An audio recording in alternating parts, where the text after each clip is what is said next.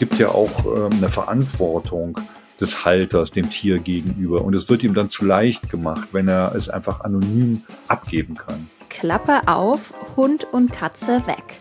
Ein Tierheim in Niedersachsen hat eine sogenannte Tierklappe eingerichtet. Seitdem gab es in dem Gebiet keine ausgesetzten Tiere mehr. Auch in NRW wird über die Idee nachgedacht, aber nicht ohne Kritik. Rheinische Post Aufwacher. News aus NRW und dem Rest der Welt. Und eine Schulaufgabe im Philosophieunterricht eines Gymnasiums in Siegburg hat für ziemlich viel Empörung gesorgt.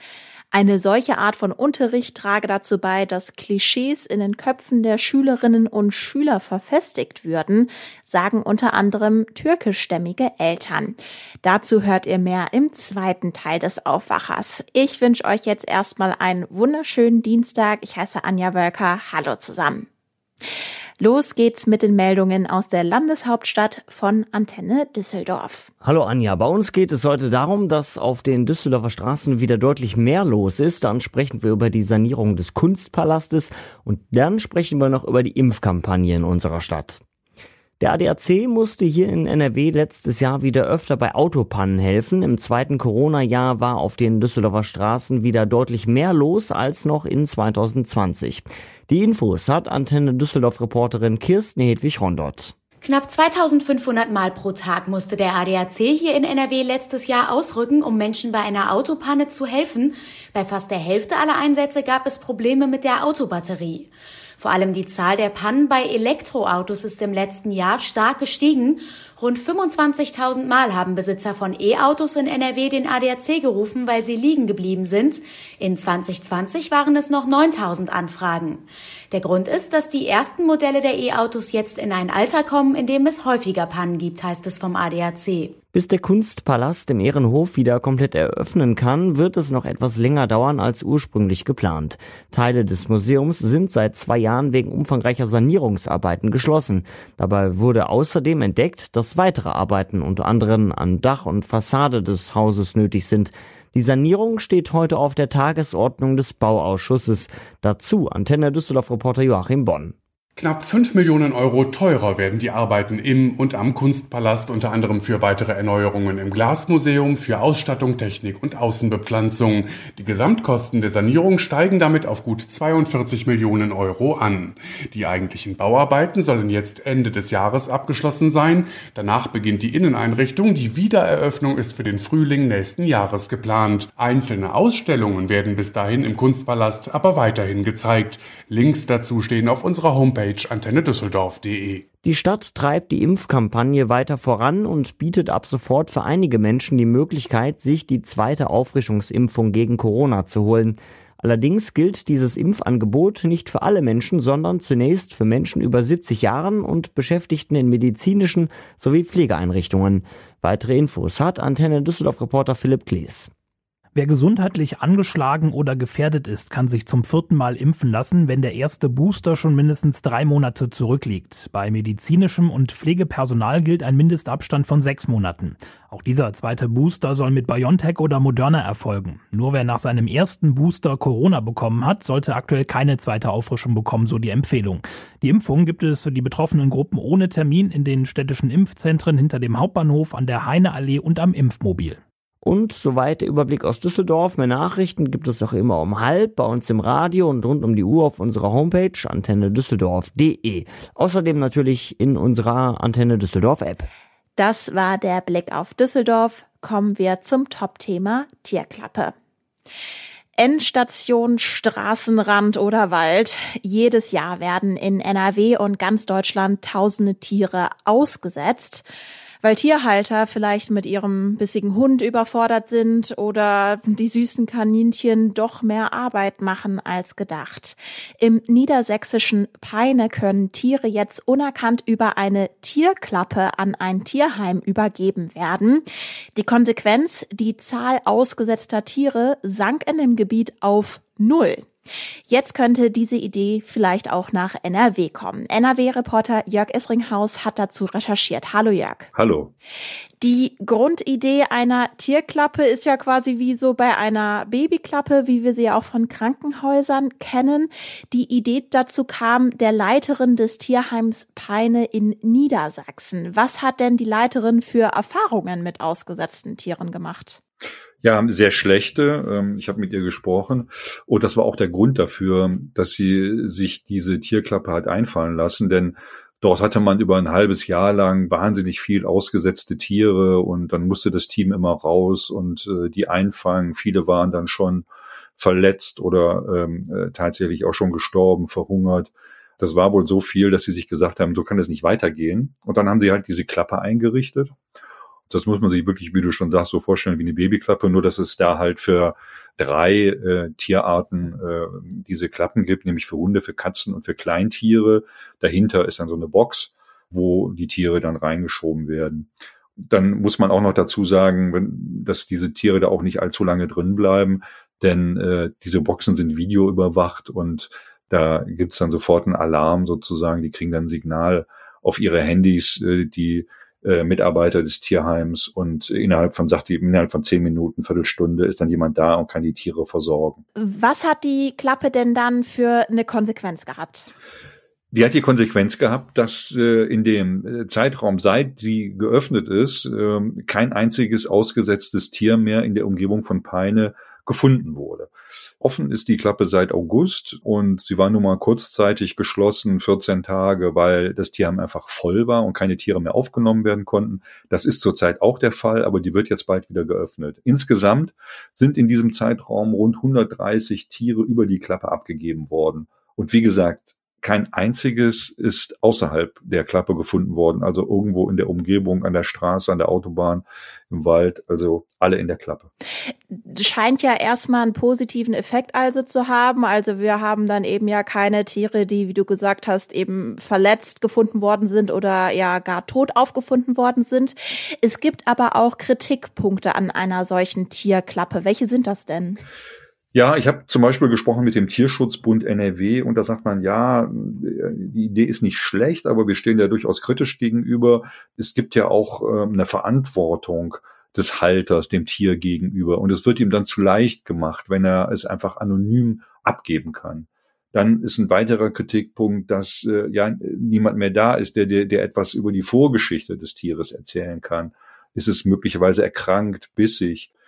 Dann äh, sagen sie, es kann auch traumatisierend für ein Tier sein, wenn es nachts äh, in so einer Klappe sitzen muss. Dann kommt auch noch der Aspekt hinzu, dass die Heime eine kleine Gebühr nehmen, wenn die Tiere abgegeben werden. Die ist allerdings auch nicht sonderlich hoch. Trotz allem fällt diese Gebühr natürlich auch weg. Kann man diesen Kritikpunkten denn überhaupt was entgegenstellen? Klingt ja erstmal legitim. Ja, die Kritikpunkte kennt natürlich auch das Tierheim in Peine, aber dort ist es so, äh, da liegen extra Zettel beispielsweise in den Tierklappen, da können die Halter halt äh, äh, Notizen machen zu dem Tier, das dort äh, abgegeben wird. Dann muss man natürlich zum Beispiel die entfallene Gebühr äh, in Kontrast stellen zu dieser äh, zu dieser personalintensiven Suche und, und äh, nach nach ausgesetzten Tieren, die da wieder eingefangen werden müssen. Das kostet halt auch Geld dann habe ich schon gesagt, innerhalb äh, von 10, 15 Minuten sind die Mitarbeiter des Tierheims da, wenn das Tier, äh, wenn ein Tier abgegeben wird, also traumatisieren, sagen die, kommt da eher nicht in Frage oder wird da wahrscheinlich eher nicht passieren. Wahrscheinlich waren die Tiere dann schon vorher traumatisiert möglicherweise, aber nicht dadurch, dass sie in der Klappe waren. Ja, nur mit der Verantwortung der Halter bleibt es dann irgendwie schwierig, ne?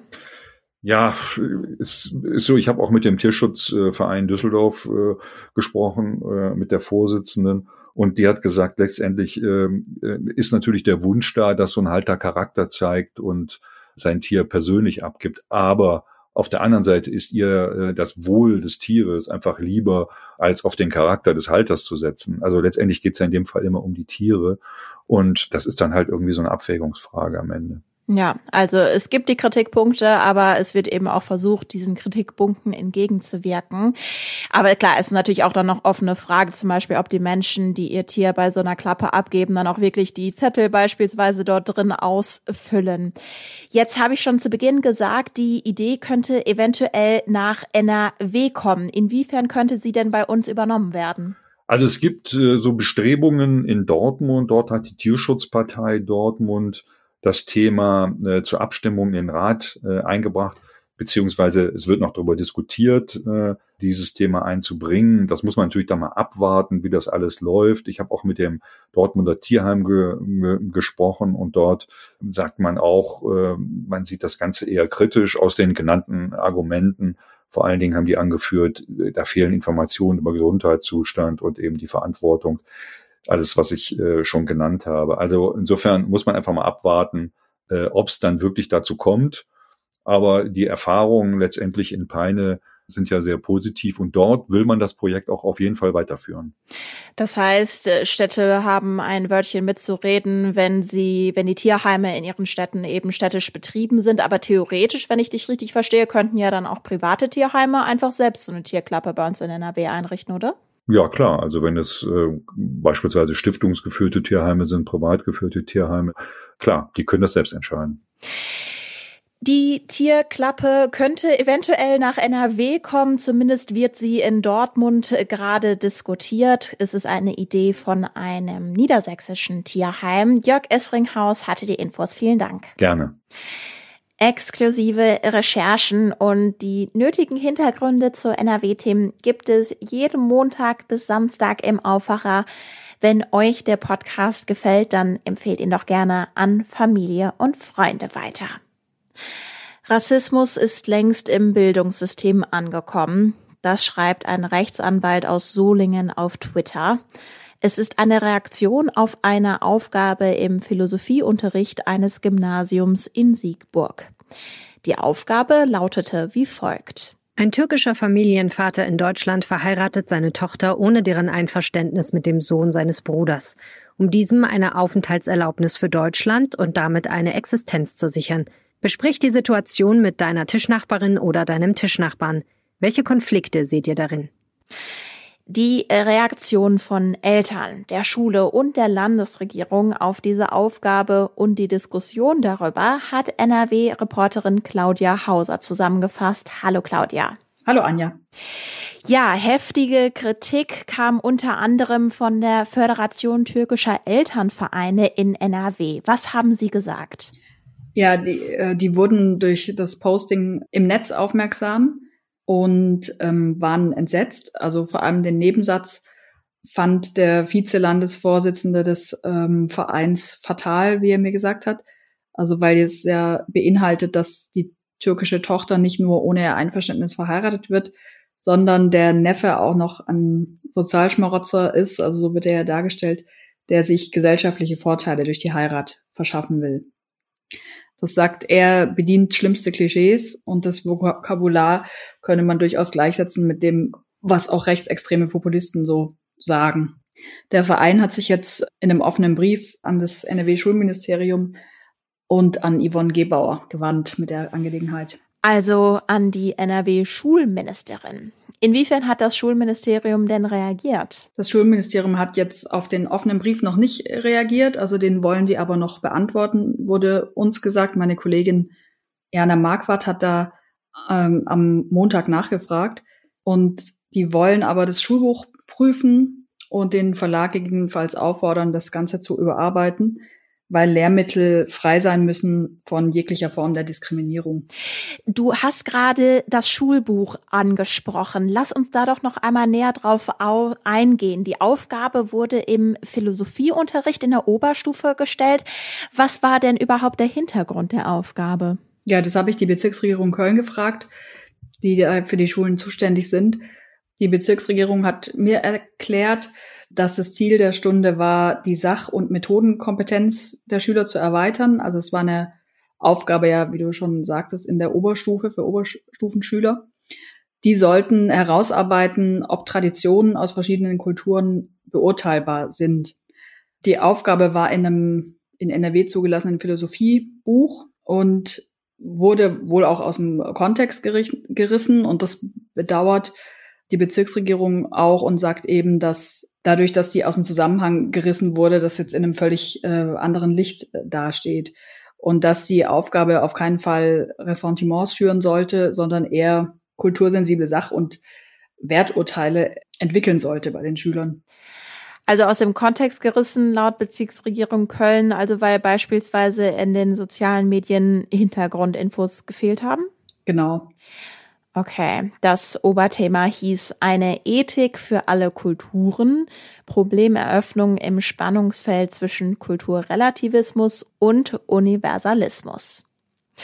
Wie hat sich denn die Schule selbst geäußert? Die Schule hat sich hat einen Elternbrief ähm, verschickt und hat sich auch auf ihrer Seite öffentlich dazu geäußert und auch nochmal erklärt, dass die Schüler sich ähm, bei der Aufgabe ganz im Gegenteil eben mit Vorurteilen und Stigmatisierung auseinandersetzen sollten und äh, dass der Eindruck ähm, jetzt entstanden ist, dass hier Stereotypen bewusst gegen Minderheiten eingesetzt worden sind. Das sei aber nicht der Fall gewesen. Die Schule würde sich auch seit Jahren gegen Rassismus einsetzen und war deshalb auch ähm, ihrerseits äh, jetzt geschockt über den Shitstorm, den es da auf ähm, in den sozialen Netzwerken gab. Man hat sich auch entschuldigt bei allen, die sich dadurch jetzt ähm, verletzt gefühlt haben könnten. Die Schule entschuldigt sich. Die Schule und die Bezirksregierung Köln betonen, dass sich die Schüler und Schülerinnen eben mit Vorurteilen auseinandersetzen sollte und das Schulministerium nimmt das Schulbuch in den Blick. Inwiefern kann damit denn die Diskussion geklärt werden? Also die Föderation türkischer Elternvereine in NRW hat die Entschuldigung wohlwollend zur Kenntnis genommen. Das reagiert wurde auch überhaupt. Aber der Vize-Landesvorsitzende hat mir gesagt, dass er mehr erwartet hätte. Also er hatte sich erhofft, dass die Schule sich klar distanziert ähm, von der Aufgabenstellung. Und er findet auch egal, dass es offenbar aus dem Kontext gerissen wurde. Er sagt, die ganze Formulierung, ähm, das ganze Thema ändert halt nichts an der Tatsache, dass damit Vorurteile und Klischees untermauert werden.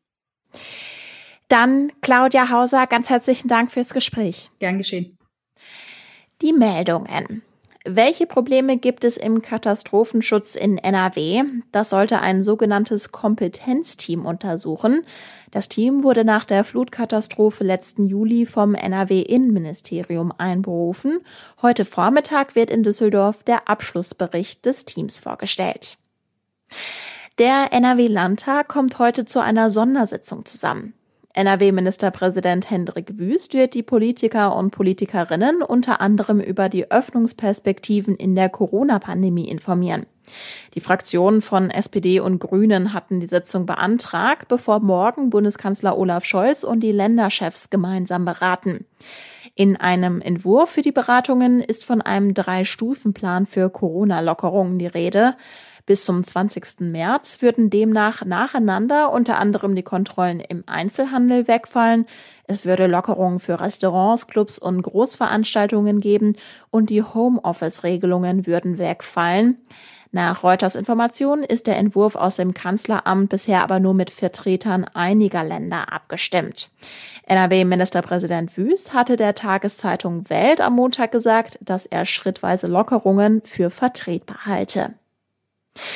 In Berlin trifft sich heute die Unionsbundesfraktion. Dort soll Friedrich Merz zum Fraktionschef gewählt werden.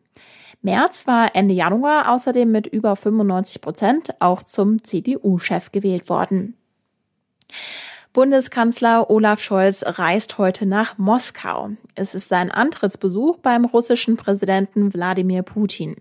Das Treffen wird ganz im Zeichen der Ukraine-Krise stehen. Die USA hatten am Wochenende vor einem möglicherweise kurz bevorstehenden Angriff auf die Ukraine gewarnt. Das Wetter. Der Dienstag bringt uns viele Wolken, vormittags sind auch einzelne Schauer drin. Am Nachmittag kann es mal kurz auflockern, später werden die Wolken aber wieder dichter und es gibt Regen. Es ist mild bei maximal 10 Grad. Morgen geht es ähnlich weiter, es gibt Wolken, viel Regen, zum Nachmittag ist es auch mal trocken. Es ist ein Ticken wärmer bei Temperaturen zwischen 10 und 14 Grad. Ich wünsche euch jetzt einen angenehmen Tag und auch eine angenehme Woche. Mein Name ist Anja Wölker. Ciao. Mehr Nachrichten aus NRW gibt's jederzeit auf RP Online. rp-online.de